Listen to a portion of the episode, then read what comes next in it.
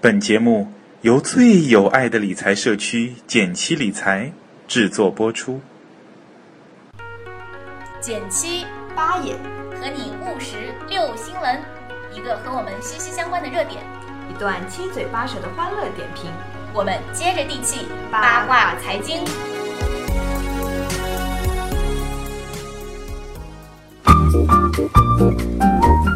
大家好，我是减七。大家好，我是八也。论坛上有一篇挺有意思的文章，对我其实看到这句话也挺有感触的。嗯呃，作者是林丽君，嗯，她说：“到了四十岁，我才明白，其实郭靖、阿甘和巴菲特是同一类人。他们年轻的时候就塑造了优秀的品质，那就是简单、正直、没有私心和坚韧不拔。他们的成功绝不是聪明技巧比他人更快、更高、更强，相反是比他人更简单、更质朴、更坚韧的结果。”可能从某种角度讲，对于他们来说，愚钝（带引号的愚钝啊）是一种优势。就比如说那个郭靖吧，郭靖是金庸小说中一个我觉得蛮独特的一个主人公，因为郭靖他既不风流倜傥，也不英俊潇洒，而且还玉树临风。对，而且还有点儿笨。就是其他小说那种，其他的金庸的男主角可能就是很帅呀，学东西很快呀，然后特别是很聪明，对吧？对，段誉嗯，这种小机灵，对。还有比如说令狐冲呀，对比如说韦小宝，韦小宝虽然他不帅，但他很聪明，对吧？对很机灵。但是郭靖属于这种优势，一个都没占到的那 种。那为什么他却吸引了黄蓉这样子，可以说是最完美的一个女主人公之一的，嗯，嗯，一个白富美呢？对。那他说到哦，其实书中的郭靖呢是患难流离之际诞生，但天资愚笨，不是练武，但侠义热肠，一身正气。经过无数的磨难和坚持，郭靖终成为一代侠之大者，为国为民的武林宗师。嗯，好好高大上的感觉。对，这个结论下的挺大的。嗯，其实我觉得就是因为郭靖他比较简单，他没有想过我这么笨是不是就不应该练武了？我是不是资质比别人差，我就不去练武了？他这些想法都没有。他当他遇到一个师傅的时候，他就开始认真学，对他就开始很快就开始投入到一种行动。从某种角度讲，他更快。他的快呢，就是说我们如果从物理学来讲啊，就是那个力吧，用的很集中。嗯，所以他最后造成的是他钻研的变得很深。对，甚至如果说他年轻的时候，因为很多人说你不适合或者你不聪明，嗯他就觉得说，那我只能付出比别人更多。嗯比如说，我记得那个梅兰芳，他嗯在开始学戏的时候，很那个师傅就说他眼神很呆滞，嗯不适合唱戏，没有没有眼神嘛。嗯，其实我们看很多那个歌唱节目，对也有很多人说，就是从小被否定到大，嗯但反而呢，他会更加的唱出那个真情实感。嗯那反而是可能有的小朋友从小就说：“哎呀，你这个条件特别好，嗯呃声音特别嘹亮。”嗯那可能你就会走到一个去炫技的一个误区，不断的希望得到赞美。那是的有可能你就走着走着，你就没有就忘记自己的初心了，嗯，这是让我很有感悟的一点。对，所以说。郭靖他想的比较简单，我就是要练好武功，我就是对要坚持正确的，我要坚持正义的事情，所以他最后以自己非常简单的标准坚持到了最后。然后我们再说说阿甘吧，嗯我觉得阿甘也是，就是看了这篇文章以后，我真的觉得他们俩特别相似。对，宅心仁厚，嗯简单无私，嗯，真的就是这样的一一些人。我觉得甚至说阿甘是一个郭靖的，把他的那些优势和劣势进一步放大的一个特，就是一个例子吧。对因为郭靖他。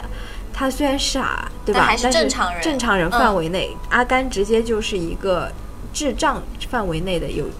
智商上有一定疾缺陷病的，对对对有一定疾病的人。但是他，我印象最深刻的就是他那个走路，他一直走，一直走，一直走，包括故事开头也是这样嘛，他他就一直走，一直走，走走完了很多正常人都不可能走完的路，所以他也很简单，他就是坚持走。其实我觉得有有时候可能人生真的就是需要一股傻劲儿，嗯，是的，嗯，因为太聪明的人可能事情还没有开始做，嗯就已经想到说这件事情可能不会成功，对，有这太件事多的情利弊，对他想的太清楚，嗯，反而一些就是呃萌萌哒，对吧？蠢萌哒的这 个小伙伴，他首先没有去想能不能成，他嗯至少想要想要先把这件事情做，嗯想要先去做，嗯。然后这个作者就联想到一个我们真实生活中的大师巴菲特，对中国人还是特别喜欢追求这种股神的感觉，对就是特别赞赏巴菲特嘛，对巴菲特有特别着迷的那种情怀，对，因为作者说他一九九四年呢，有幸成为了这个交易所的一名红马甲，嗯就是操是操盘手。对对对，那么他在这个期间也是非常的着迷巴菲特。他说，作为世界上最成功的投资家，巴菲特一定是全世界最聪明的人。嗯后来他到哈佛读 MBA 的时候，就见过巴菲特来给他讲课。他说每次都认真聆听，也有幸近距离和他相处。他展现的质朴的品质让人非常的震撼。然后后来作者又更加深入的学习了他的文章、信件。然后巴菲特每年都会给股东写信嘛。嗯那么这位作者他说，在研究巴菲特的过程中，他就越来越在在他的身上看到了郭靖和阿甘的影子。那像他们呢，都是极其简单的人，他的投资理念、投资方法非常简单，而且形成之后就再也没有变过。其实他，你去看他写给股东的每一封信，嗯讲的都是类似的内容，但是听起来也不觉得啰嗦。他说他是巴菲特到现在还住在1958年花3.15万美元购入的房子，那就是吃啊住啊、嗯吃穿住行都是相对来说跟股神这样的身份还是有差距的。嗯嗯，然后也提到巴菲特的女儿苏西说过，她说父亲有自己的内部评价标准，这个标准从来不会受到其他人的影响。他是性格上的天才，有无与伦比的独立思考能力、专注工作和不受外界干扰的能力。而且，巴菲特也是一个正直无私的人，他很多的财产，绝大部分财产都是捐给了比尔盖茨基金会，嗯他甚至连自己冠名的基金会都没有成立。对，包括巴菲特经他说过一句很经典的话，他说，当他的金钱多到一定程度以后，他的幸福感就和他拥有的金钱是成反比的，并不是我有钱多我就要有更多的幸福，恰恰相反，他觉得这些东西多了反而是一种困扰。嗯，我看过一种说法，说财富其实是上天给你的信托，嗯就是这个财富并不属于你，嗯只是经过你的手，因为你的能力，嗯因为你的品性，那么上天把它托付在你的手上，嗯希望你能够把它用好，去造福更多人，嗯就有这样一种观点。对，我觉得很有意思这种观点。所以说，我们前面说他们是三者合一的人，这三者我觉得是一个很很完整的一个体系。首先，你简单，它让你能够做很多事情，真正去做才会有静收得。下心了，对，静得对下心来的人，真正会去做的人，他才会把一件事情做深，才会产生比别人更深远的影响。但是你做这件事情要有正直的一种标准，正直的价值观在引导。如果你做了一件坏事吧，做得很深的话，大家可能就哭了哈。对，其实我觉得质朴这件事情，可嗯能，嗯比如说我们刚刚说到，巴菲特他没有自己的基金会，嗯，因为他不求名和利，对，这也是我觉得很有意思的一点。这让我想到，我看过一本书，就是叫呃追求卓越哦，还是说从从优秀到卓越？嗯啊，这本书里面就提到说，世界级的经理经理人其实嗯分五个等级。那最高等级的，就第五等级的人，其实就很像我们这篇文章里面提到的，非嗯常质朴，非常低调。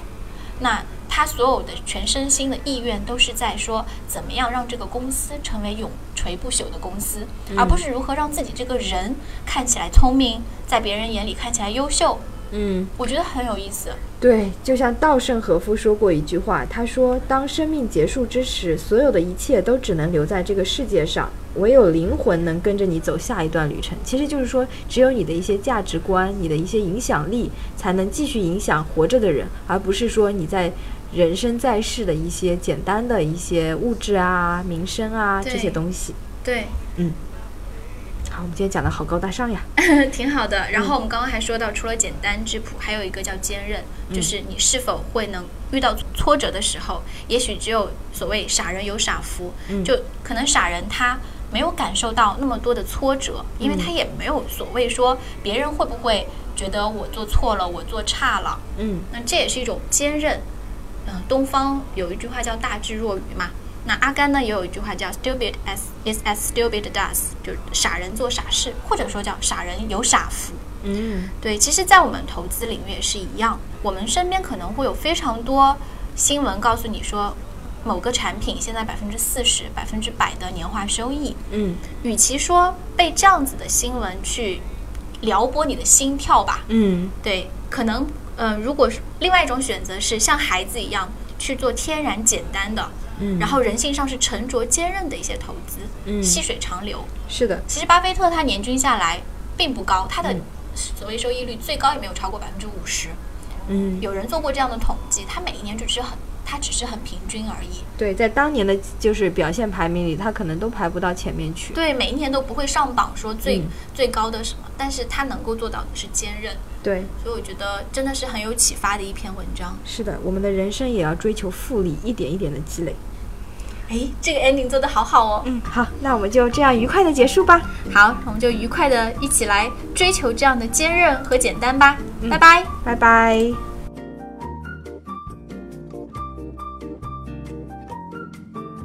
Ma hai detto vieni su da me,